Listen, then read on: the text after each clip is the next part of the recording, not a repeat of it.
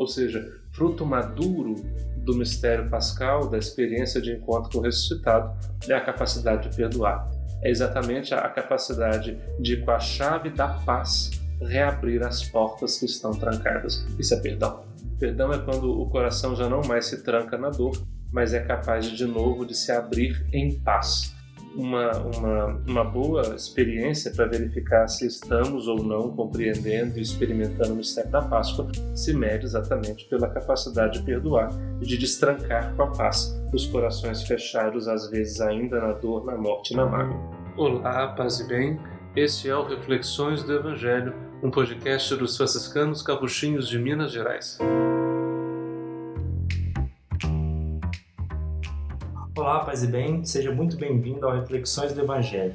Eu sou Igor Marcelo, assessor de comunicação dos Frades Capuchinhos de Minas Gerais. E eu sou Frei João Júnior, frade da província de Minas Gerais. E eu, Frei André, acabei de chegar na equipe de comunicação, faço parte dessa fraternidade junto com o Frei João Júnior. E juntos vamos apresentar a você o Reflexões do Evangelho, o nosso podcast semanal. Toda sexta sai um episódio novo para você, trazendo sempre as reflexões do Evangelho de domingo e festas.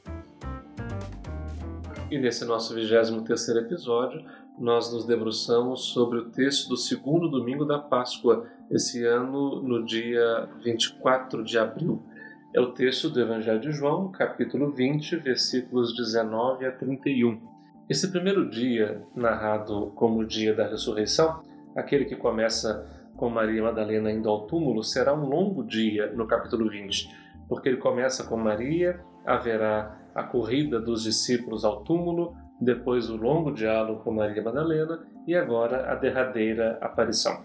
Esse texto que nós vamos ver, ele está dividido em duas partes. É como se fosse um quadro em duas cenas. Na primeira cena, Jesus entra e conversa com os discípulos, e na segunda cena, ele entra e tem o mesmo diálogo com Tomé, oito dias depois. Ou seja, era de novo o primeiro dia da semana para dizer que a cronologia da Páscoa não é a mesma para todo mundo. Cada qual faz com ele o encontro no seu tempo e do seu jeito, e de tal maneira que faça sentido para esse que o está encontrando. No fundo, o Evangelho de João quer dizer que talvez Tomé seja um protótipo dos discípulos, que são convidados a dar um passo mais para poder atravessar o mistério pascal de Jesus. E o texto diz assim, João 20, 19 a 31. Ao anoitecer daquele dia, o primeiro da semana, ou seja, aquele que nós já escutamos desde semana passada, estando fechadas por medo dos judeus as portas do lugar onde os discípulos se encontravam, e de fato o medo faz trancar portas, o medo faz a gente se fechar com portas muito bem trancadas, muitas vezes trancadas por dentro, de tal maneira que só a gente consegue destrancar. E o medo de fato aprisiona, o medo faz trancar portas, também trancar o coração, o medo paralisa. E aqui os discípulos não só estão presos no medo desde a morte de Jesus, como também estão presos dentro de casa. Essa é a imagem do medo que eles estão. Paralisaram a vida, sentaram-se à beira do caminho da vida e agora estão ainda assombrados pela morte do Mestre. Então, numa situação como essa, e é sempre assim, né? o texto ressuscitado narra uma situação de morte, de, de tristeza, é, uma situação em que alguém precisa de ajuda desse encontro, narra como o ressuscitado se coloca ao lado, ou, ou entre eles, ou dentro deles, ele mesmo dá um sinal para mostrar que é ele, e os discípulos depois desfrutam o encontro. É sempre assim. Então, eles estão trancados de medo trancados em casa, mas também com os corações trancados. E estando fechadas então as portas por medo, Jesus entrou e, pondo-se no meio deles, disse: A paz esteja convosco. Observe que nesse texto o que se opõe ao medo é a paz. O que cura o medo é a paz. O que faz destrancar as portas é a paz. Medo não se opõe à coragem, paz não se opõe à guerra, mas aqui medo se opõe à paz, e a paz cura o medo. A paz devolve a quietude ao coração e torna possível de novo abrir as portas. Enquanto o coração carrega as marcas da morte e do horror que se foi, o coração ainda estará trancado. Enquanto ele ainda carregar as marcas da ofensa e da mágoa, ele ainda estará trancado. A paz devolve de novo a capacidade do coração se abrir. Depois dessas palavras, Jesus mostrou-lhes as mãos e o lado, diz o texto. mostra que é ele, mostra que o crucificado é o mesmo ressuscitado, que o ressuscitado é o mesmo crucificado, não é outro, é ele. De tal maneira que, se quisermos compreender o sentido do ressuscitado, será preciso compreender o sentido do crucificado.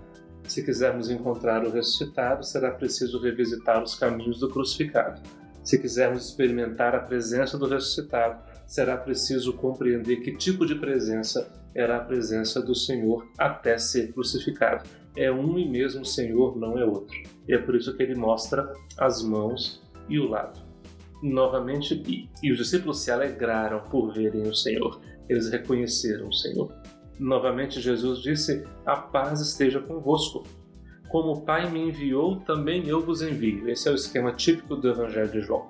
O Pai envia Jesus, Jesus envia os discípulos. O Pai ama o Filho, o Filho ama os discípulos. E assim como o Filho se entrega e entrega a vida na confiança, cumprindo o mandamento do amor do Pai, assim também os discípulos vivem e se esmeram por trazer na sua vida o cumprimento do mandamento do Filho, que é o amor até a entrega da vida. Então, como o Pai me enviou, também eu vos envio.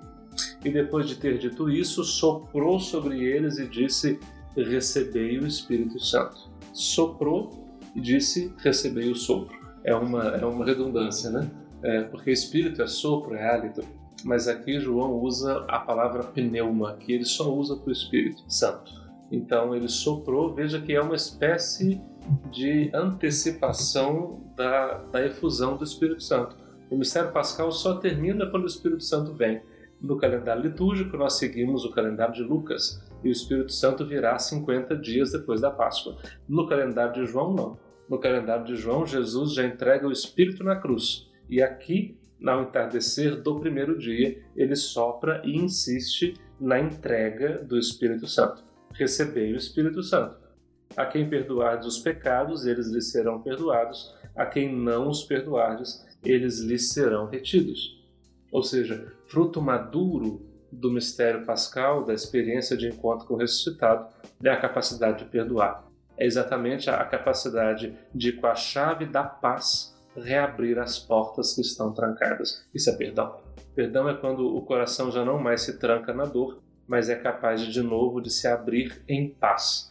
Uma, uma, uma boa experiência para verificar se estamos ou não compreendendo e experimentando o mistério da Páscoa se mede exatamente pela capacidade de perdoar e de destrancar com a paz os corações fechados, às vezes ainda na dor, na morte e na mágoa. E quem vive o encontro com o ressuscitado se encontra, eh, se torna agora como que mensageiro, como que anunciador dessa experiência que será, inclusive e sobretudo, uma experiência de reconciliação, uma experiência de perdão. Tomé, chamado Dídimo, João já tinha dito que ele tinha esse apelido de Dídimo, que significa gêmeo, o, próprio texto de João traduz lá atrás, gêmeo de quem? O texto não diz, mas é bom. Ele, que era um dos doze, não estava com eles quando Jesus veio. Aqui estamos entrando na segunda cena do, do texto, né? Os, os outros discípulos contaram-lhe vimos o Senhor.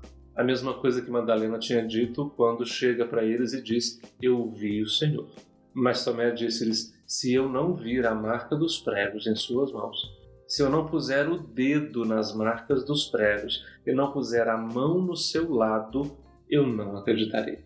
Veja que o que Tomé está pedindo não é nada demais. Ele simplesmente não quer acreditar naquilo que vem da experiência de outro ele reivindica o direito de fazer a própria experiência. Isso é legítimo. Isso é correto no caminho do, do, amadurecimento da fé. O problema é que ele ainda acredita que ele vai se encontrar com o Senhor como ele se encontrava com o crucificado. Com o Senhor que na sua vida histórica podia ser tomado, abraçado, com quem podia se encontrar, com quem podia se tocar. Não é mais assim e ele terá que, ele que tem os olhos cheios de morte, que tem os olhos ainda marcados pelo horror da tragédia da cruz, ele que ainda se lembra do Senhor como aquele traspassado, aquele perfurado, acha que reconhecerá o Senhor não pela paz que ele comunica, mas que reconhecerá o Senhor tocando as suas chagas. Bom, pode-se tocar as chagas do crucificado, mas não se pode deter e reter na experiência de um toque a presença do ressuscitado. Essa é a diferença e é isso que Tomé terá que fazer. Oito dias depois, e aí estamos de novo no primeiro dia da, da semana, os discípulos tiveram o seu primeiro dia, agora Tomé terá o seu primeiro dia. Oito dias depois, encontrando seus discípulos novamente reunidos em casa, Tomé estava com eles. Estando fechadas as portas, Jesus entrou. Observe que não se fala mais que é por medo. Agora as portas estão só fechadas, elas não estão fechadas por medo. Estando fechadas as portas, Jesus entrou, pôs-se no meio deles e disse aquele sinal que é possível de reconhecê-lo: A paz esteja convosco. Depois disse a Tomé: Põe o teu dedo aqui e olha as minhas mãos. Estende a tua mão e coloca no meu lado e não sejas incrédulo, mas fiel. Não sejas incrédulo, mas creia. Tomé respondeu: Meu Senhor e meu Deus. Veja que Tomé não põe a mão. O texto não diz isso.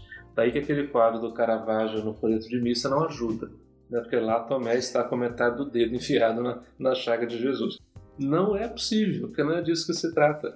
Ele dirá, fará essa belíssima confissão de fé que ninguém dos outros onze tinha feito na semana anterior, é ele que faz, de modo que chamá-lo incrédulo não é muito justo, porque na verdade ele faz essa confissão de fé das mais redondas do Evangelho de João e não toca, porque não é possível tocar, mas não toca porque ele agora reconhece o seu Senhor vivo e não mais com o cadáver chagado com o qual ele esperava reconhecer o seu Senhor.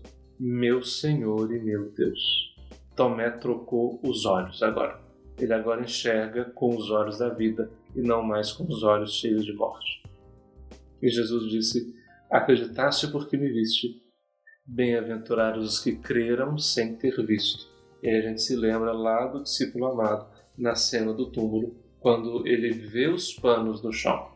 Ele viu e acreditou. Para ele bastou ver o vazio, para reconhecer no vazio e na ausência a presença do ressuscitado. Jesus realizou muitos outros sinais diante dos seus discípulos que não estão escritos neste livro, é a conclusão do Evangelho de João. Mas estes, esses sinais foram escritos para que acrediteis que Jesus é o Cristo, Filho de Deus, e para que, crendo, tenhais a vida em seu nome.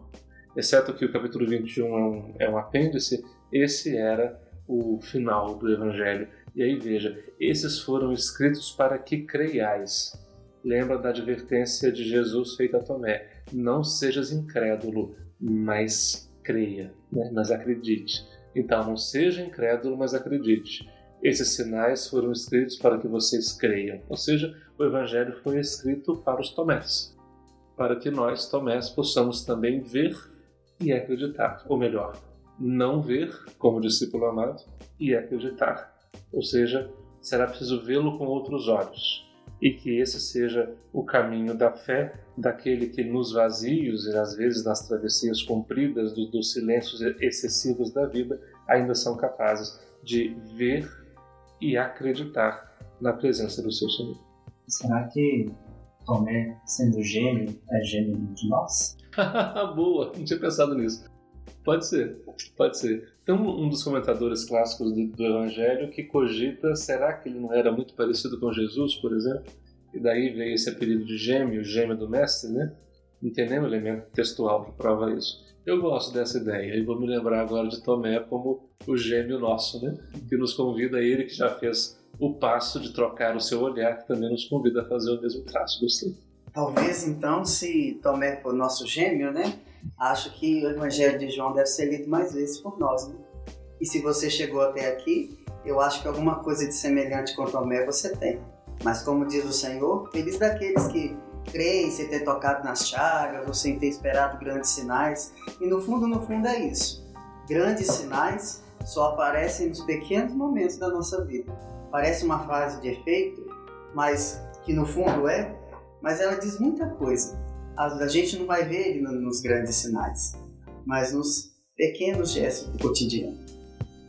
Na semana que vem, então, nosso 24 episódio, terceiro domingo da Páscoa, nós continuamos no Evangelho de João. Vocês veem que de fato João é, é traz nos seus textos as chaves pascais, né? razão pela qual ele não tem um ano para si, mas ele se desenrola quase que totalmente no ciclo da Páscoa, tanto na Quaresma como no tempo pascal terceiro domingo da Páscoa do ano C.